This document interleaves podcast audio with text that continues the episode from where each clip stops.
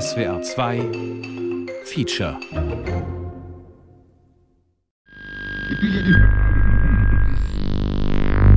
Es ist an der Zeit, endlich über die berüchtigte Liste zu sprechen. Ich meine die Liste der Reporter ohne Grenzen. Seien wir mal ehrlich. In einem Land, in dem jeder schreiben kann, was er möchte und veröffentlichen darf, was er möchte, wird das angezweifelt? Sprechen wir jetzt allen Ernstes über eine unfreie Presse? Ich würde eher behaupten, das Gegenteil ist der Fall.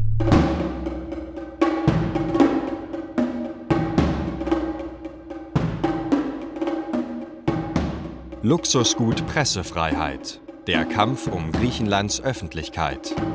Von Marianti Milonar. Auf der Rangliste der Pressefreiheit steht Griechenland auf Platz 108 von 180 Ländern und damit auf dem letzten Platz aller EU-Mitgliedstaaten. Reporter ohne Grenzen, 18.11.2022. Ich bin eine griechisch-deutsche Journalistin, die für das öffentlich-rechtliche Radio in Deutschland über Griechenland berichtet. Die Restriktionen und Zensurmechanismen, denen sich meine griechischen Kolleginnen und Kollegen Tag ein Tag aus unterwerfen müssen, betreffen mich nicht direkt. Doch ihre Arbeitsbedingungen lassen mich nicht kalt. Ich bin zugleich verärgert und betroffen von der negativen Entwicklung der Pressefreiheit. Die Zensur grassiert überall dort, wo Nachrichten und Informationen mächtigen Interessenvertretern im Land schaden können, in Politik, Wirtschaft oder im Bankenwesen auch wenn die griechische Regierung das anders sieht. Theodoros Livanios, stellvertretender Innenminister für digitale Informationen, stellt die Entwicklung des öffentlich-rechtlichen Rundfunks in ein positives Licht. Was gerade mit der ERT, dem staatlichen Rundfunksender, passiert, ist einmalig. Zum ersten Mal seit Jahren hat sich der Sender qualitativ verbessert. Es wird oft über den Vorwurf von angeblich von uns zensierten Nachrichten gesprochen. Doch in unserer Amtsperiode werden die Nachrichten nur vom Sender allein bestimmt. Während wir in den Jahren zuvor von der damaligen Regierung zensierte Nachrichten vorgesetzt bekamen. Όχι, όχι, μάλλον δεν με κατάλαβες, Χρήστα, γιατί αυτά που μου λες δεν έχουν σχέση με αυτό που λέω εγώ. Meine erste Anlaufstelle, die ESE-IA, die größte Gewerkschaft der Athener Presse mit über 6000 Mitgliedern. In ihrem Büro habe ich einen Termin mit einer Journalistin und Gewerkschaftsfunktionärin. Machi Nicolara erzählt mir von ihren Erfahrungen beim staatlichen TV- und Rundfunksender ERT. Σε ό,τι αφορά το χώρο που εργάζομαι την ΕΡΤ για πάρα πολλά χρόνια, από το 1994, πάντα η διοίκηση Schon 1994, als ich beim Staatsfernsehen ERT anfing, wurden die Leitung und die verantwortungsvollen Posten von der Regierung festgelegt. Als 2019 die Regierung Mitsotakis ins Amt kam, übernahm das Büro des Ministerpräsidenten die Aufsicht über die journalistische Arbeit. Das ist ein Indikator, warum internationale Organisationen die Situation der Pressefreiheit hierzulande so schlecht einstufen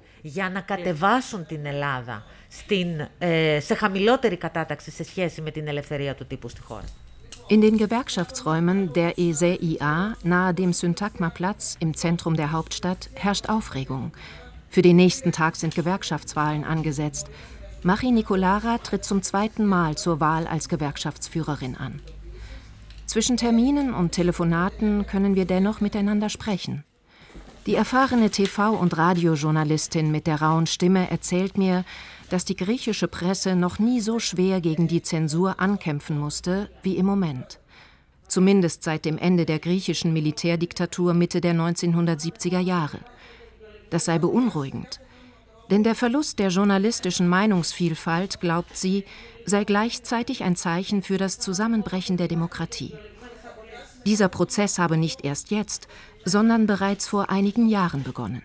Ja, Männer υπήρξε περίοδος που η ενημέρωση ήταν πιο πολυφωνική. Κι ας ήταν πολλωμένη η κατάσταση. Κι ας έβριζε η κάθε εφημερίδα με πηχιαίους τίτλους τον Es hat Zeiten gegeben, in denen die Medien und Nachrichten vielstimmig gewesen sind.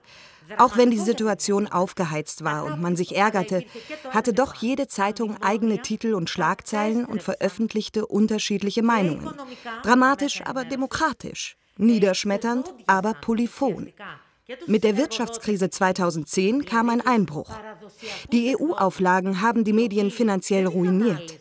Die traditionellen Zeitungsherausgeber und Verleger mussten aufgeben. Die Einnahmen reichten nicht mehr zum Überleben. Die Banken vergaben keine Kredite mehr. Viele Medien waren auf einmal auf Staatshilfen angewiesen. Die Devise lautete, nur über gute Nachrichten aus unserem Land sollten wir berichten. Da wurde mir bewusst, dass praktisch die gesamte Presselandschaft die von der Regierung eingeforderten Ultimaten und drastischen Sparmaßnahmen für die Bevölkerung nahezu vorbehaltlos unterstützte.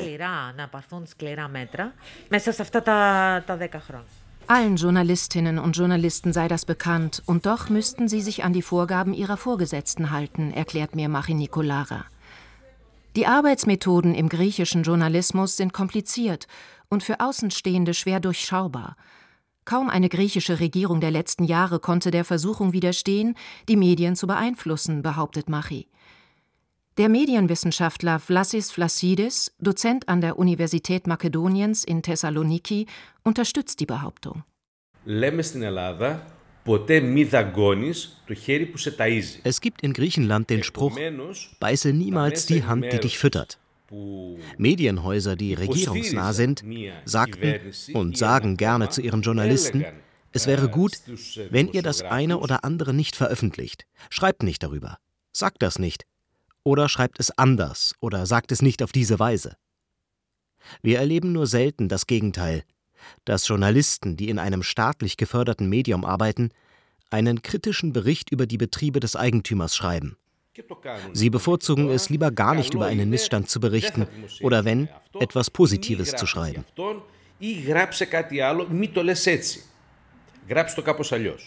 In den Medienhäusern mit Investoren aus der Privatwirtschaft ist der staatliche Einfluss besonders heikel.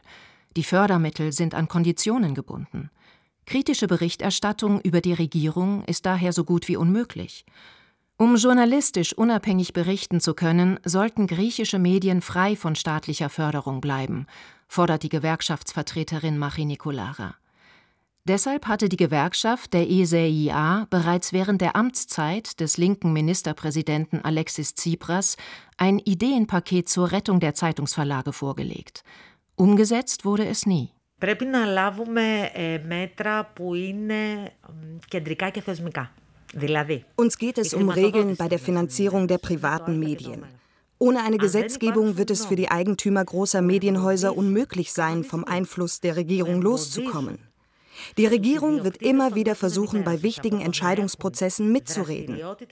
Die staatlichen Sender sollten per Gesetz unabhängig sein. Es nur zu sagen genügt nicht. Es muss eine Gesetzesvorlage dazu geben. Der Ministerpräsident sollte nicht allein darüber entscheiden, wer etwa die Leitung des öffentlichen Rundfunks ERT übernehmen soll.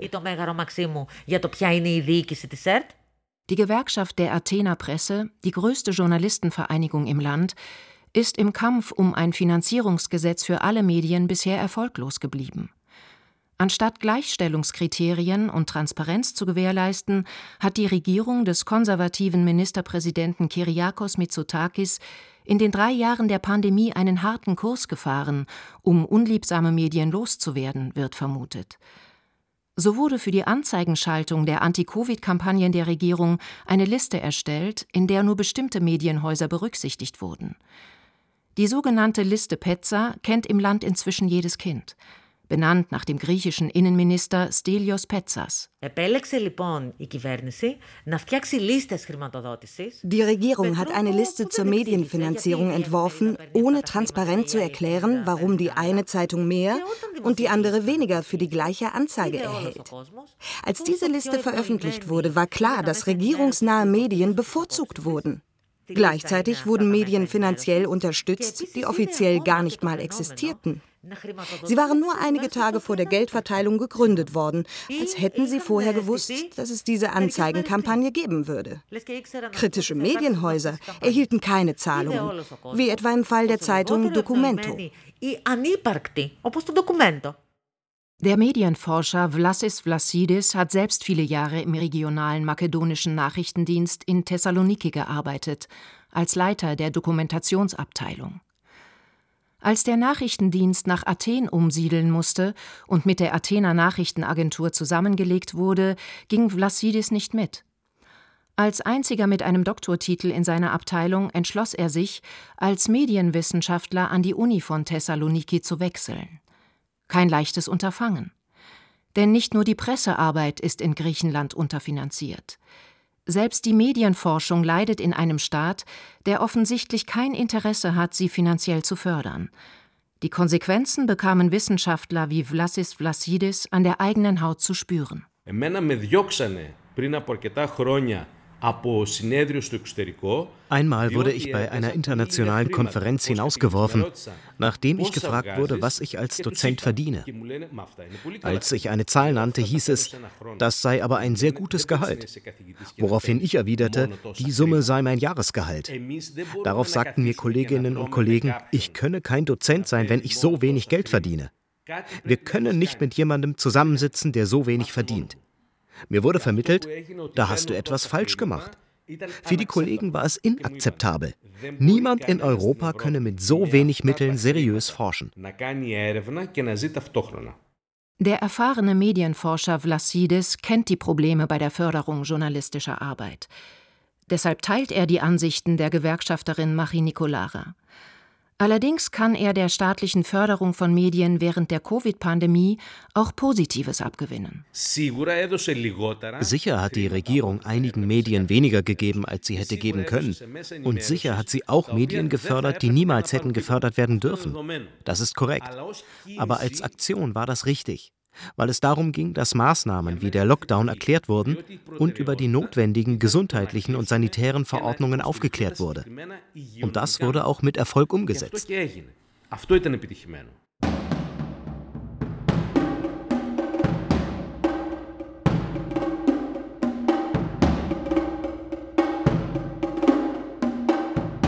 Die abfällige Art und Weise, wie Ministerpräsident Kyriakos Mitsotakis und die Partei Nea Demokratia mit der Kritik internationaler Organisationen zu Pressefreiheit, Korruption, Menschenrechten und anderen Bereichen, die die Rechtsstaatlichkeit ausmachen, umgegangen sind, ist erschreckend.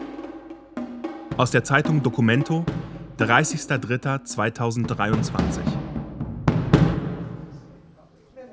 Μια κυβέρνηση παρεμβαίνει σε μια διαδικασία που αφορά αμυγός την αγορά. Die Regierung forderte die Werbefirmen auf, unser Zeitungsunternehmen zu sabotieren.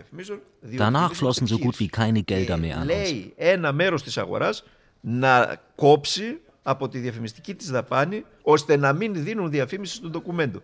Die Investigativjournalistinnen und Journalisten der Publikation Documento haben an eigener Haut erlebt, was Zensur bedeutet. Documento ist die bekannteste linke Zeitung Griechenlands. Sie erscheint täglich als Online-Ausgabe und am Wochenende als gedruckte Zeitung.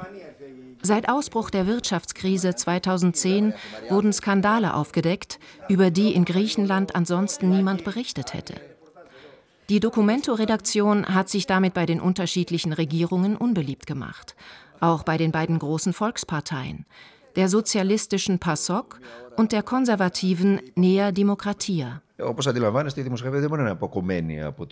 Ich glaube, dass Journalismus und Demokratie zusammengehören. Wenn das eine nicht funktioniert, funktioniert das andere auch nicht.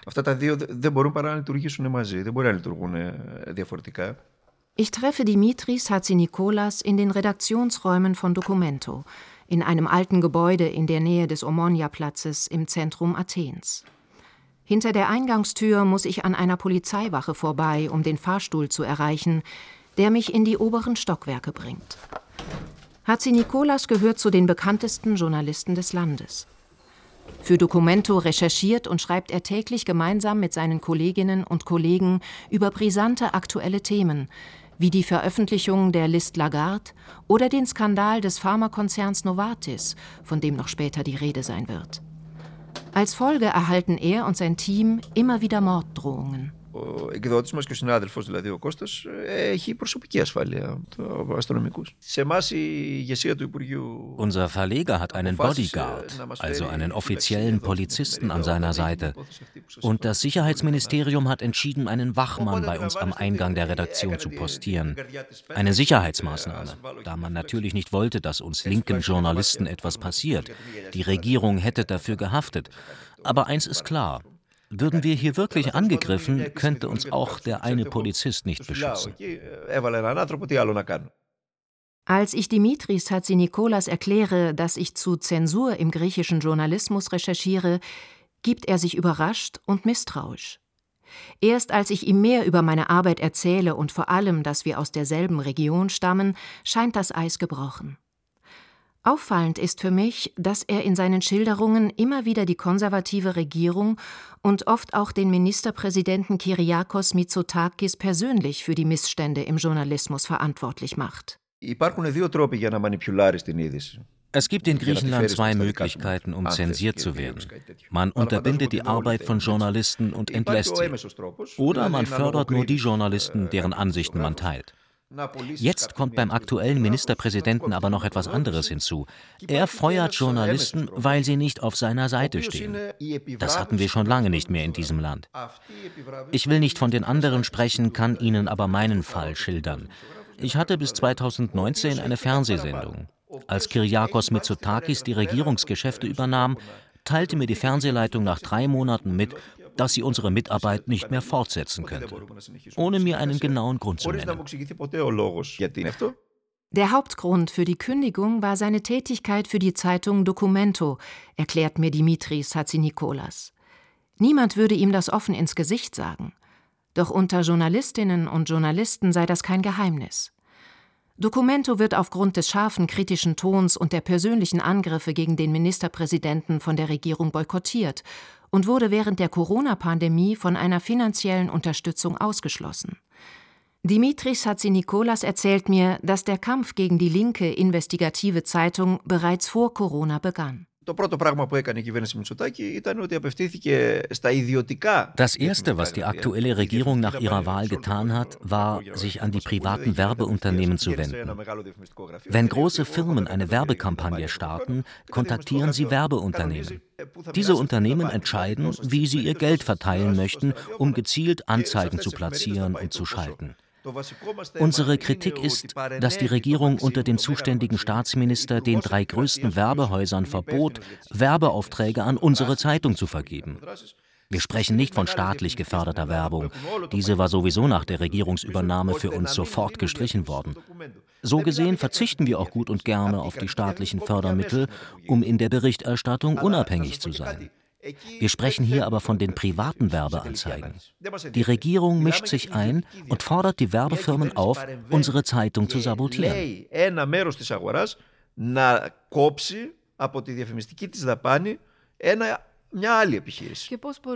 Ich frage nach, wie das genau funktioniert. Θα σα πω ένα πολύ χαρακτηριστικό παράδειγμα. Όταν μα κόπηκε η διαφήμιση και μα ενημέρωσαν τα διαφημιστικά γραφεία ότι δεν έχουν πλέον άλλη διαφήμιση. Das ist ganz einfach. Die Werbeunternehmen sagten uns schlicht, sie können keine Werbung an uns vergeben. Eine Firma hatte bereits einen Vertrag mit uns abgeschlossen und 60.000 Euro an uns ausgezahlt für etwa zehn Anzeigen. Als wir ihnen sagten, wir haben das Geld von euch bereits bekommen, was sollen wir tun? antworteten sie, behaltet einfach das Geld.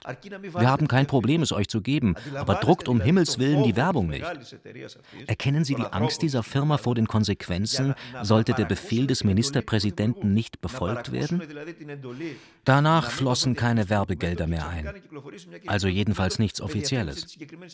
Unsere eigenen Werbeleute gehen jetzt von Tür zu Tür und klopfen an, ob nicht doch jemand bei uns für irgendetwas werben haben möchte. Es gibt noch einige Unternehmen, die sich das nicht nehmen lassen und helfen.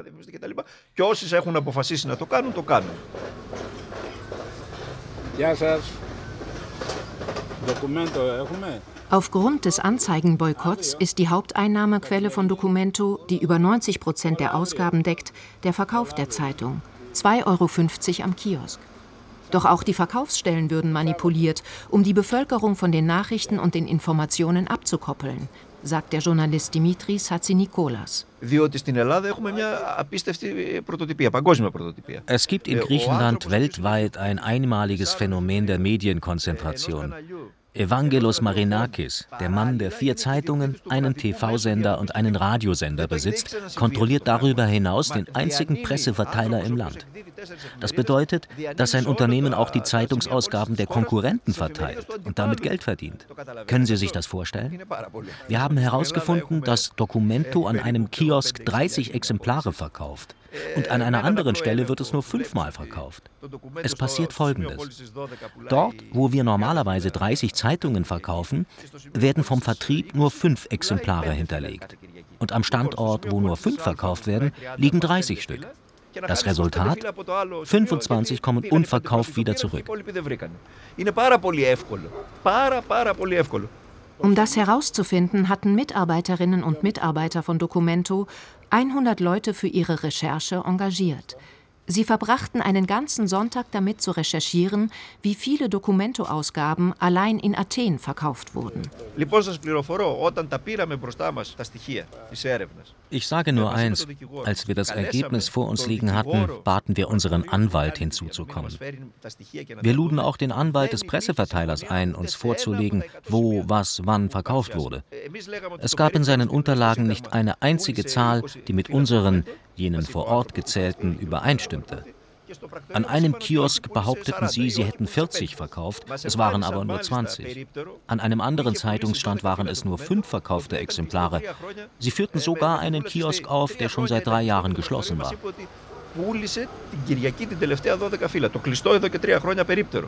Normalerweise würde so etwas Betrug oder Diebstahl heißen. Als ich Dimitris Hatzinikolas darauf anspreche, schweigt er. Er greift ein anderes Beispiel auf.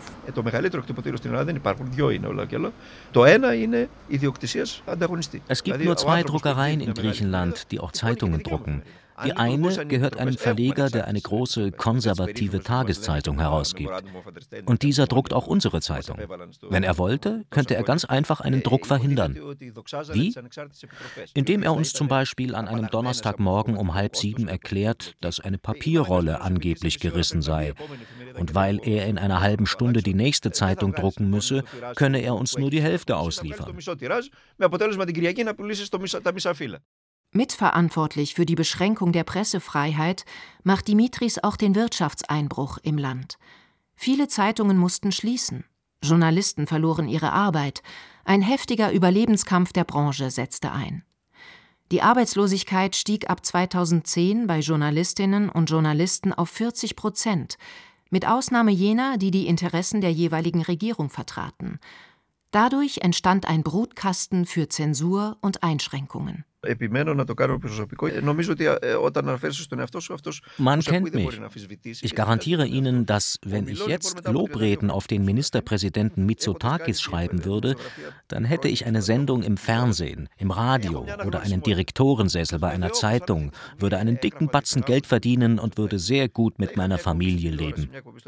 Meine Entscheidung, das nicht zu tun, hat zur Folge, dass ich 1000 Euro im Monat verdiene. Nach Steuern, Strom und Wasserkosten Kosten ist an jedem dritten des Monats das meiste Geld aufgebraucht und die restlichen 27 Tage versuche ich mit wenig auszukommen. Das ist die Situation, wenn du dich hier für ehrlichen Journalismus entscheidest.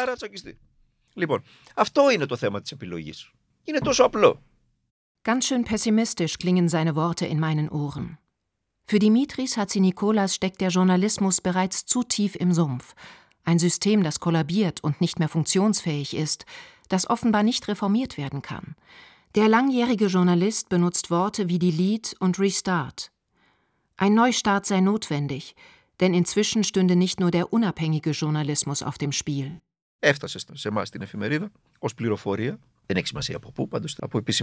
Wir erhielten aus zuverlässiger Quelle die Nachricht, dass unser Verleger Kostas Vaxevanis umgebracht werden soll. Wir hatten über die Ermordung unseres Kollegen Yorgos Karaivas berichtet. Keiner hat sich darum gekümmert, wie es dazu gekommen ist und aus welchem Grund er getötet wurde. Niemand will das wissen. Bei mir ist es so. Wenn ich morgens aus dem Haus gehe, um mein Motorrad zu nehmen und zur Arbeit zu fahren, bleibe ich immer an der Tür stehen, schaue nach rechts und links, vergewissere mich, dass die Luft rein ist, beobachte, wer in der Nähe meines Motorrads ist. Erst wenn ich mir sicher bin, κύριε Χινός. Εντάξει, υπάρχει και αυτό το θέμα.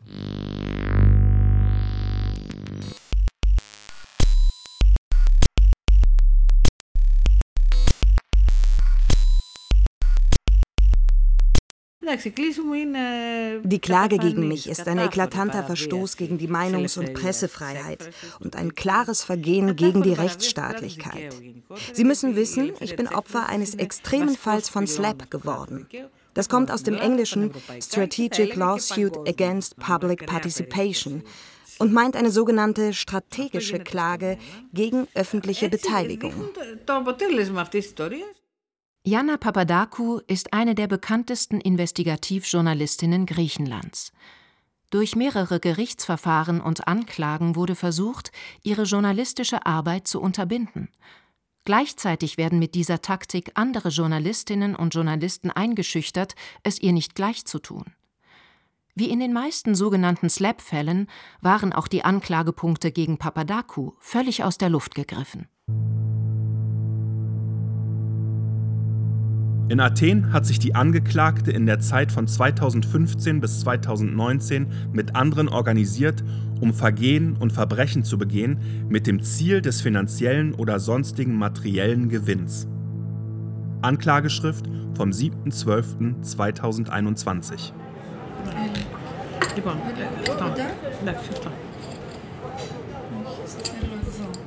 Voilà. Als Treffpunkt schlägt Jana Papadakou ein versteckt liegendes Café in einem Athener Vorort vor, nahe einer stark befahrenen Straße. Ich muss so sitzen, da ich nervös werde, wenn ich nicht weiß, wer alles reinkommt. Papadakou sitzt an einem Tisch in der zweiten Reihe, mit Blick frei nach draußen. Sicher ist sicher. Die mutige Journalistin ist nicht ängstlich, aber vorsichtig Viele Journalistinnen und Journalisten vermuten, beobachtet, abgehört oder angegriffen zu werden. Jana Papadakou ist durch die TV-Sendung Checkpoint bekannt. Vor zwei Jahren verlor Papadakou gleich mehrere Jobs. Aktuell arbeitet sie als Pressesprecherin für die linke Partei Syriza im Europäischen Parlament in Brüssel. Sie veröffentlicht täglich Pressemitteilungen über die Aktivitäten sechs griechischer EU-Abgeordneter die zur internationalen Gruppe The Left gehören. Sie hoffe, ich habe genug Zeit mitgebracht, um die ganze Geschichte anzuhören, erklärt Jana Papadakou mit leiser Stimme. Ich wurde für die Veröffentlichung meiner journalistischen Arbeiten angezeigt und angeklagt. Dann wurde ich Ende November 2021 gebeten, vor Gericht Stellung zu beziehen. Ich habe daraufhin um Aufschub gebeten, da ich die Anklageschriften und die gesamte Akte lesen wollte, die sich ja nur auf 300.000 Seiten beschränkt. Habe ich richtig gehört? 300.000 Seiten? Ja, richtig. 300.000 Seiten umfasst die Anklageschrift. Ich habe Kopien machen lassen, weil ich zunächst lesen wollte, was da alles drin steht.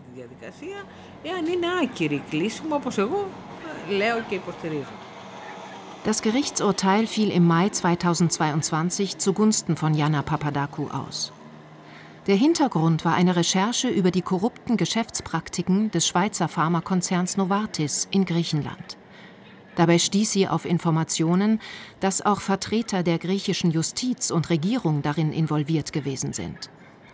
Novartis hatte in Griechenland Tausende von Staatsbeamte und Ärzte bestochen, um eine Vorzugsbehandlung auf dem Markt zu erhalten. In einem Artikel des Magazins Der Spiegel aus dem Jahr 2018 heißt es, Staatsanwälte gehen Zeugenaussagen nach, denen zufolge Ärzte, Beamte und Politiker Schmiergelder von Novartis angenommen haben. Die Beschuldigten haben bisher alle Vorwürfe von sich gewiesen und die Untersuchung als Hexenjagd durch den sozialistischen Staatschef Alexis Tsipras bezeichnet. Um Jana Papadakou davon abzuhalten, weiter über den Skandal zu recherchieren und zu berichten, wurde sie unter einem Vorwand angeklagt. So komisch das klingen mag. Ich bin zur Zielscheibe einer Staatsanwältin geworden, die selbst Leiterin der Korruptionsstrafverfolgung ist. Diese Staatsanwältin Eleni Raikou hat gegen ihre Kollegin Tulupaki ausgesagt. Sie hat behauptet, dass ich die Anwältin Tulupaki, die den Fall Novartis verfolgt hatte, für ein Interview aufgesucht habe und sie gefragt hätte, ob auch griechische Politiker in diesem Fall involviert gewesen seien. Laut der Staatsanwältin Raiku ist diese Frage verboten. Man schreibt mir also vor, wie ich ein Interview zu führen habe. Darüber hinaus behauptet die Staatsanwältin fälschlicherweise, dass sie selbst, es war im November 2017, nichts von der Einmischung von Politikern in den Novartis-Skandal gehört habe. Ich behaupte, das war gelogen. Jana Papadakou glaubt, dass der Staatsanwältin Eleni Raiku zu diesem Zeitpunkt alle Informationen zum Novartis-Fall vorlagen. Denn das Geschäft des internationalen Pharmakonzerns war 2017 in den USA vom FBI unter die Lupe genommen worden und die Beweise lagen der griechischen Justiz vor. Aus der Akte ist nachweislich zu entnehmen, dass auch griechische Politiker mitverantwortlich für die Bestechung waren. Es wurden konkret Namen und Summen erwähnt und der Bericht später auf diversen Internetplattformen veröffentlicht. Das FBI-Dokument vom 25.05.2017 informierte die griechischen Behörden schriftlich darüber, wie und an wen Schmiergeldzahlungen von Novartis gezahlt wurden.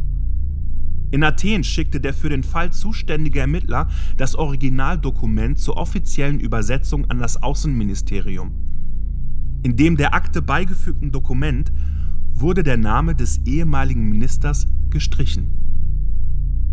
Online-Medium keeptalkinggreece.com. Ich möchte daran erinnern, dass die Firma Novartis vor allem Ärzte bestochen hat, damit diese ihre Medikamente auf Rezept ausstellen. Aber auch Regierungsbeamte erhielten Gelder.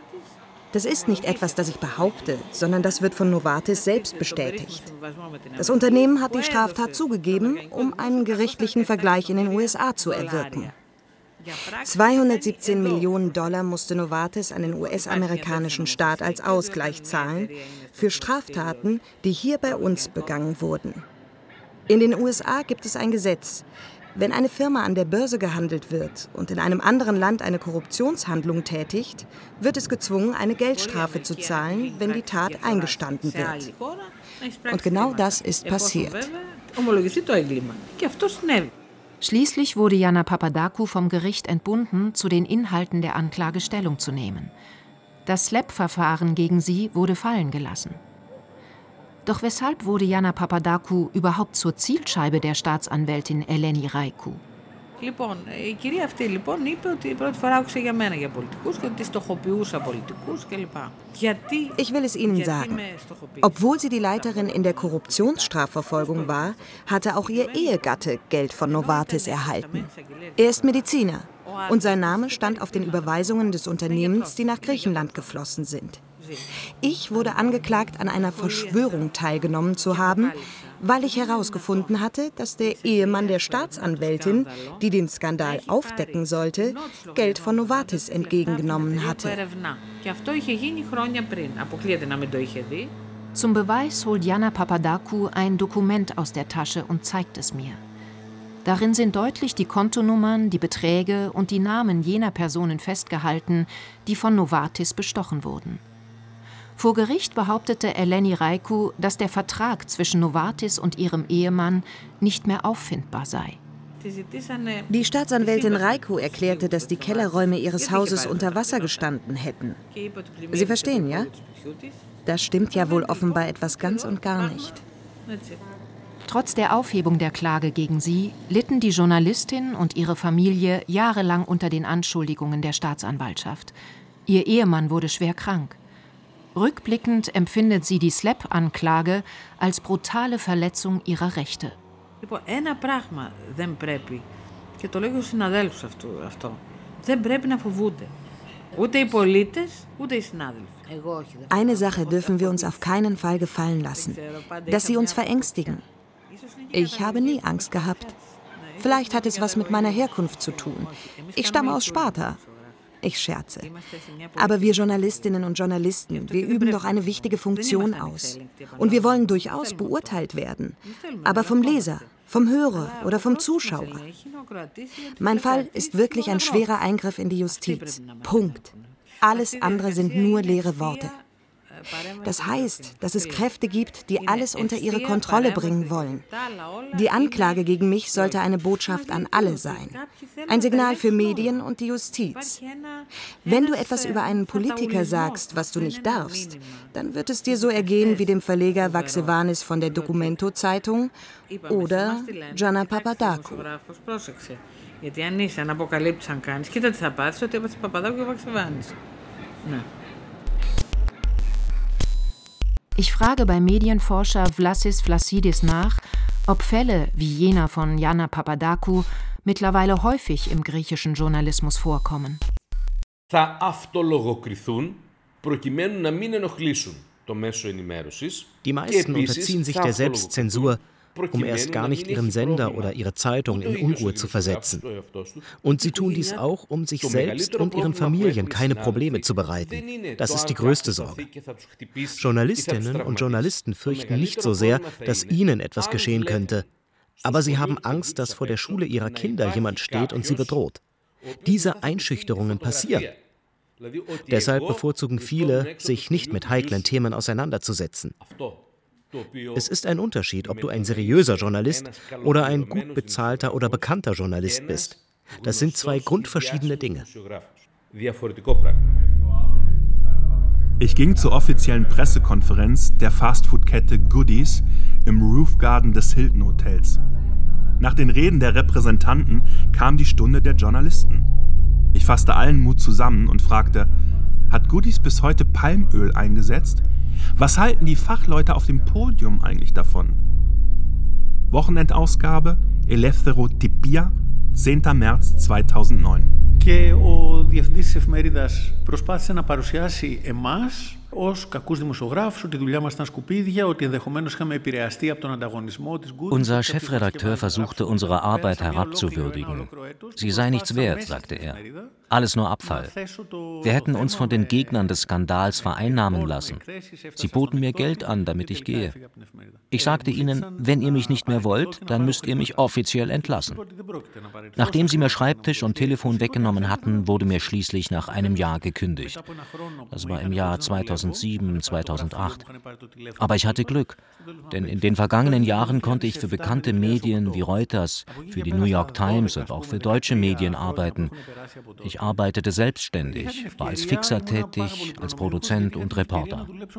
Das ist eine bewusste Entscheidung gewesen, obwohl ich natürlich auch weiß, wie wichtig es für uns ist, unseren Gehaltscheck am Ende des Monats zu bekommen. Aber ich glaube, wenn du Journalismus ohne Zensur machen möchtest, dann geht das nur so.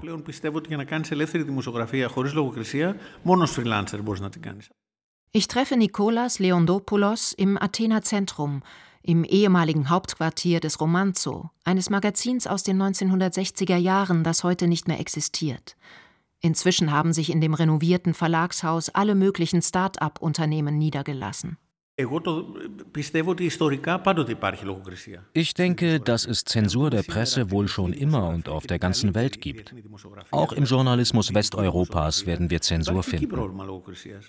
Es gibt Meinungen, die verschwiegen werden. Es gibt Tabuthemen, die selbst von seriösen Medien vermieden werden. Das existiert überall. Das Problem mit Griechenland ist, dass es tendenziell zu viel ist. Wir haben ein Stadium erreicht, in dem selbst die normalsten Themen nicht aufgegriffen werden. Der freie Journalist Leondopoulos ist Mitbegründer des 2019 ins Leben gerufenen Netzwerks Reporters United. Das Netzwerk arbeitet bei grenzüberschreitenden Recherchen mit anderen Medien zusammen. Es legt Wert auf die Transparenz der finanziellen Mittel und auf politische Unabhängigkeit. Leondopoulos erzählt mir von seinen persönlichen Erfahrungen mit Zensur in Griechenlands Presse.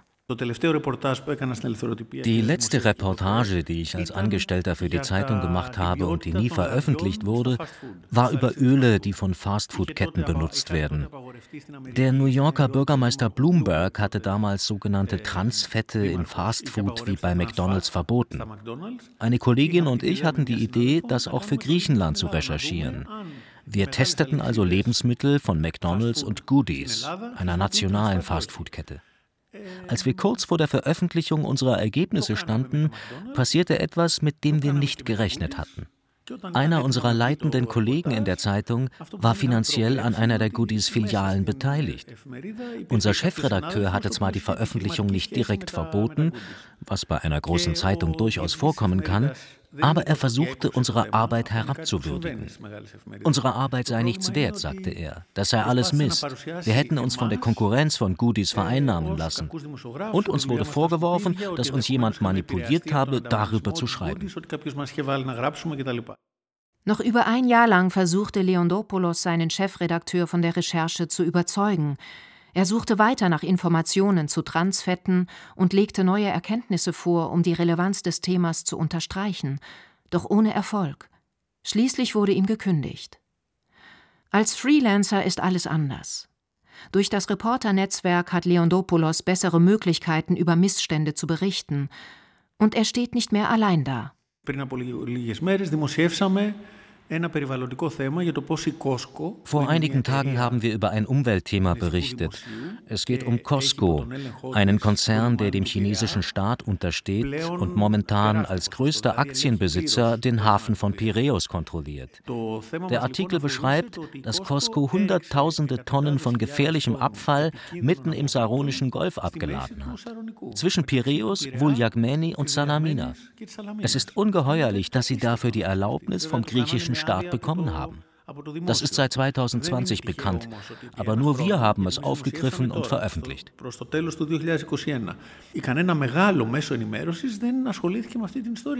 Ein anderes Thema, an dem Leondopoulos unter anderem gemeinsam mit dem deutschen Magazin Der Spiegel und dem Schweizer Fernsehen SRF gearbeitet hat, ist eine investigative Recherche zu den Folgen der Schifffahrt für den Klimawandel.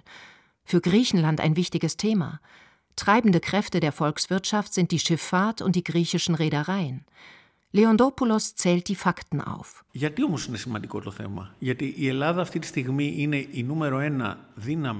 griechische Schifffahrt kontrolliert heute ca. 20 Prozent des Welthandels auf den Meeren. Das ist faszinierend, wenn man bedenkt, dass die griechische Population nur 0,15 Prozent der Weltbevölkerung ausmacht. Parallel dazu sind Themen rund um den Schiffshandel ein absolutes Tabu. Niemand will darüber sprechen. Es ist genauso, als würde in Deutschland niemand über VW und Audi berichten dürfen oder niemand in den USA über Amazon, Apple oder Google. Und wenn ich erzählen müsste, warum das so ist, dann kann ich dafür ein ganz simples Beispiel geben. In Griechenland haben wir sechs große Privatsender, von denen fünf griechischen Rädern und Ölmagnaten gehören. Umweltthemen, Energiethemen, Schifffahrtsskandale. Während die Welt über die Klimaveränderungen diskutiert, dürfe sich in Griechenland niemand damit beschäftigen, geschweige denn davon berichten, um die Wirtschaft und den Staat zu schützen. Opfer der Selbstzensur sind die griechischen Medienrezipientinnen und Rezipienten. Doch Leondopoulos macht mich auf einen weiteren Punkt aufmerksam. Να σου δώσω ένα παράδειγμα αυτής της εβδομάδας. Ich gebe dir ein aktuelles Beispiel. Ein guter Journalistenkollege von uns, Stavros Malichoudis, erfuhr rein zufällig, dass der nationale Nachrichtendienst, vergleichbar mit dem BND in Deutschland, ihn abhört. Er recherchierte nicht über ein politisches Thema, sondern beschrieb die Situation von Geflüchteten. Ein brisantes Thema, über das hier zunächst kaum geschrieben wurde.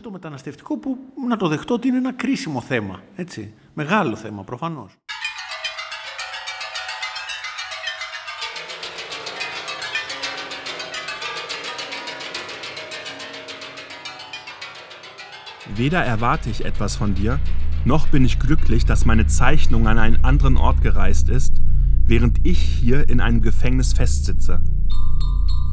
Sagt der kleine Jamal im Aufnahmelager für Geflüchtete auf der Insel Kos.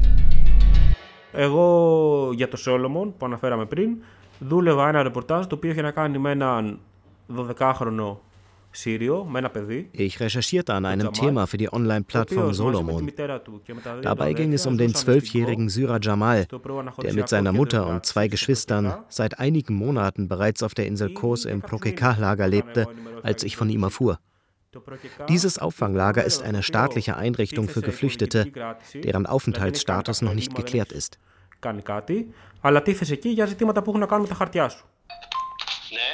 Kallimera Stavro.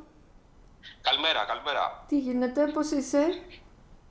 Ε, βγήκα θετικός, έχω, έχω COVID. Unser erstes Treffen sagte mir Stavros Malichoudis zunächst noch ab. Er hatte Corona und sollte niemanden sehen. Ein paar Wochen später besuche ich ihn schließlich zu Hause. Stavros Malichoudis ist ein engagierter Journalist. Bei unserem Treffen ist der Wohnraum leicht abgedunkelt. Er gehe momentan selten aus dem Haus. Das Telefon muss ich ausschalten während des Gesprächs. Sein Fall stand am Beginn eines großen griechischen Abhörskandals. Ωραία. Ο Τζαμάλ Και τα άλλα δύο παιδάκια και η μητέρα του ήταν εκεί πέρα για μήνε. Το Προκικά είναι ένα μέρο. Απλά το λέω λίγο για να έχουμε την εικόνα. Jamal lebt schon seit Monaten im Prokeka-Lager. Ein Lager, in dem du in überfüllten Containern wohnst, von Stacheldraht umzäunt bist, so dass du dich aus deinem Wohnbereich nicht mehr als 100 Meter entfernen kannst. Kinderschutzrechte, die jedes europäische Land Geflüchteten garantieren muss, die gibt es dort nicht. Es gibt kein Recht auf Schulbildung und auf psychische Unversehrtheit, auf Schutz, wozu wir eigentlich als europäisches Land verpflichtet wären.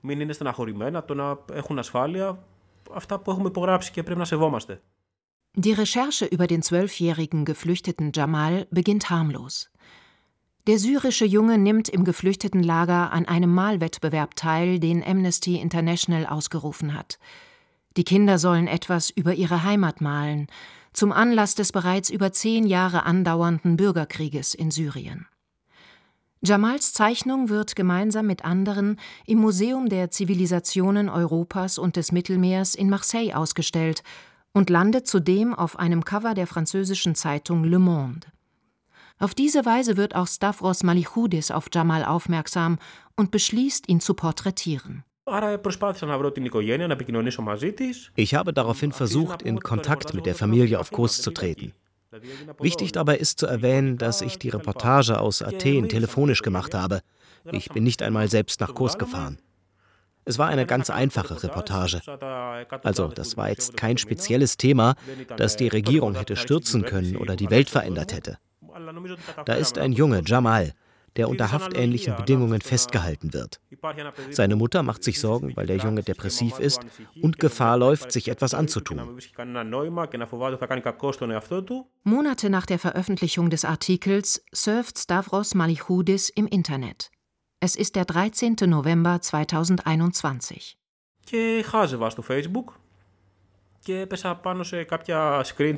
in den Posts ging es um den EIB, den griechischen Geheimdienst und die Überwachung von Bürgern. Ich wurde neugierig. Die Namen auf dem Screenshot waren allerdings weggestrichen worden. Ich las, es handle sich um einen zwölfjährigen syrischen Jungen auf der Insel Kos, der im besagten Lager lebe und dieses Bild gemalt habe. Und ein Journalist habe nach ihm gesucht, um seine Geschichte zu erzählen. Die Screenshots wurden von der bekannten Tageszeitung EFSIN auf Facebook gepostet, als Aufmacher. Stavros Malichoudis ahnte sofort, dass er gemeint war. Ich habe von einem Kollegen der Zeitung erfahren, dass ein weggestrichener Name meiner gewesen ist. Ich bin sofort aus dem Haus und habe eine Ausgabe gekauft. Wir alle, die wir an dem Artikel über Jamal mitgewirkt hatten, wussten nicht, wie wir uns nun verhalten sollten. Was ist in einem solchen Fall zu tun? Und welche Konsequenzen hat das für uns und unsere Arbeit? Auf den veröffentlichten Screenshots ist ein Gespräch protokolliert, das der griechische Geheimdienst mit Mittelsmännern auf Kos telefonisch geführt hat und in dem sich die Mitarbeiter nach Stavros Malichoudis erkundigten. Weiter heißt es darin, dass Malichoudis an einem Artikel über einen syrischen Jungen recherchiert habe und versuchte, mit einer anonymisierten Person zu sprechen. Für mich war das Erschreckende, dass der Geheimdienst EB von dieser Person, mit der ich gesprochen hatte, ebenfalls Informationen gesammelt hatte. Er hatte aber nichts mit meinem Artikel zu tun. Wir hatten uns über etwas anderes unterhalten. Aber jetzt suchten sie automatisch auch nach Informationen über ihn. Ich weiß nicht, was jemand denkt, der davon hört. Die Message war, Malichoudis hat eine Reportage über diesen Jungen gemacht. Kollegen aus der Ägäis, schickt uns bitte Infos über den Jungen und die Person, mit der er in Kontakt gekommen ist. Wir alle verstanden, dass mein Telefon schon früher abgehört worden war. Aber die Kernfrage dabei war, aus welchem Grund? Und wem sollte das alles nützen? Viele griechische Journalistinnen und Journalisten vermuten, dass sie von der Regierung abgehört werden. Beweisen konnten sie es bisher nie. Stavros Malichoudis hatte nun den Beweis schwarz auf weiß. Doch erst als auch der Name des Vorsitzenden der sozialistischen PASOK-Partei, Nikos Davroulakis, und die von bekannten Künstlern und hochrangigen Militärs auf einer anderen Abhörliste auftauchen, konnte der Skandal nicht länger ignoriert werden. Die Konsequenz? Der Direktor des Geheimdienstes EIB wurde fristlos entlassen. Είναι κάτι που το βιώνεις πολύ παραβιαστικά es ist etwas, das du als sehr verletzend empfindest. Da kommen dir tausend Gedanken. Vielleicht werden wir beide auch jetzt gerade abgehört, wer weiß. Da sitzt man in seinem Zimmer beim Kaffee mit Freunden und diese Leute hören dich ab. Oder sie hören meine Eltern ab, wenn ich mit ihnen telefoniere. Ich habe es meinen Eltern erzählt und ich musste dann damit zurechtkommen, dass ich sie in Angst und Schrecken versetzt habe. Und wir wissen ja auch, dass die Ehe aufgrund der Geschichte keinen guten Ruf in diesem Land genießt. Für den Journalisten Malichudis, der gerade erst am Beginn seiner Karriere steht, ist eine Konsequenz, dass er sich nicht mehr auf den Schutz durch den griechischen Staat und seine Gesetze verlassen wird. Μας λέει ότι πρέπει σίγουρα να ich muss zukünftig viel vorsichtiger sein, wenn es um wichtige Themen geht. Wir, die recherchieren, müssen sensibel mit der Nutzung von Kommunikationsmitteln sein.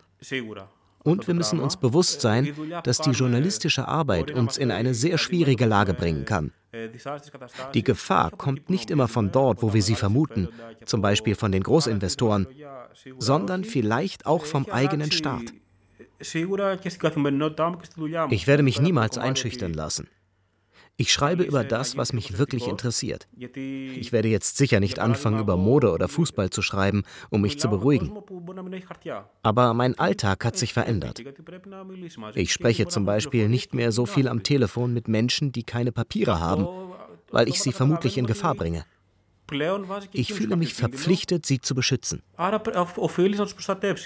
Für Nikolas Leondopoulos, den Investigativjournalisten des unabhängigen Journalistennetzwerks Reporters United, zeigt dieser Abhörskandal, wie prekär die Situation der griechischen Journalistinnen und Journalisten bereits ist. Solange die Medienhäuser, ob staatliche oder private, ihre Journalistinnen und Journalisten nicht rechtlich beschützen, gäbe es keine wirkliche Pressefreiheit im Land. Αυτή η πληροφορία, αυτό το έγγραφο δεν διαψεύστηκε ούτε από την κυβέρνηση, ούτε από τον Πρωθυπουργό, ούτε από την ίδια την ΑΕΠ. Die Existenz des Zeitungsartikels über den Abhörskandal ist weder vom Geheimdienst EIP noch von der griechischen Regierung oder dem Ministerpräsidenten angezweifelt worden. Wenn in einem europäischen Staat Inlandsspione einen Journalisten beobachten, der für eine Reportage recherchiert, dann ist das, meine ich, eine wichtige Nachricht. Ich finde es interessant, dass so viel Zeit vergangen war, viele Kollegen aus dem Ausland bereits angerufen hatten, um zu fragen, was bei uns los ist. Selbst in einigen großen Journalistenverbänden weltweit war der Abhörskandal bekannt. Nur in Griechenland Griechenland wurde er zunächst nirgendwo erwähnt oder veröffentlicht, nicht einmal in einem Nachrichtenblog.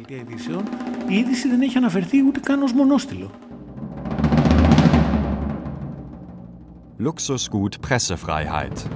Der Kampf um Griechenlands Öffentlichkeit. Von Marianti Milonar.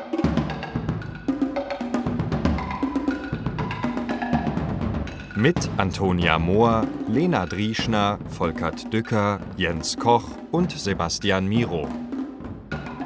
Ton und Technik Daniel Sänger und Bettina Krohl. Regie Iris Drögekamp. Redaktion Christian Lerch. Produktion Südwestrundfunk 2023.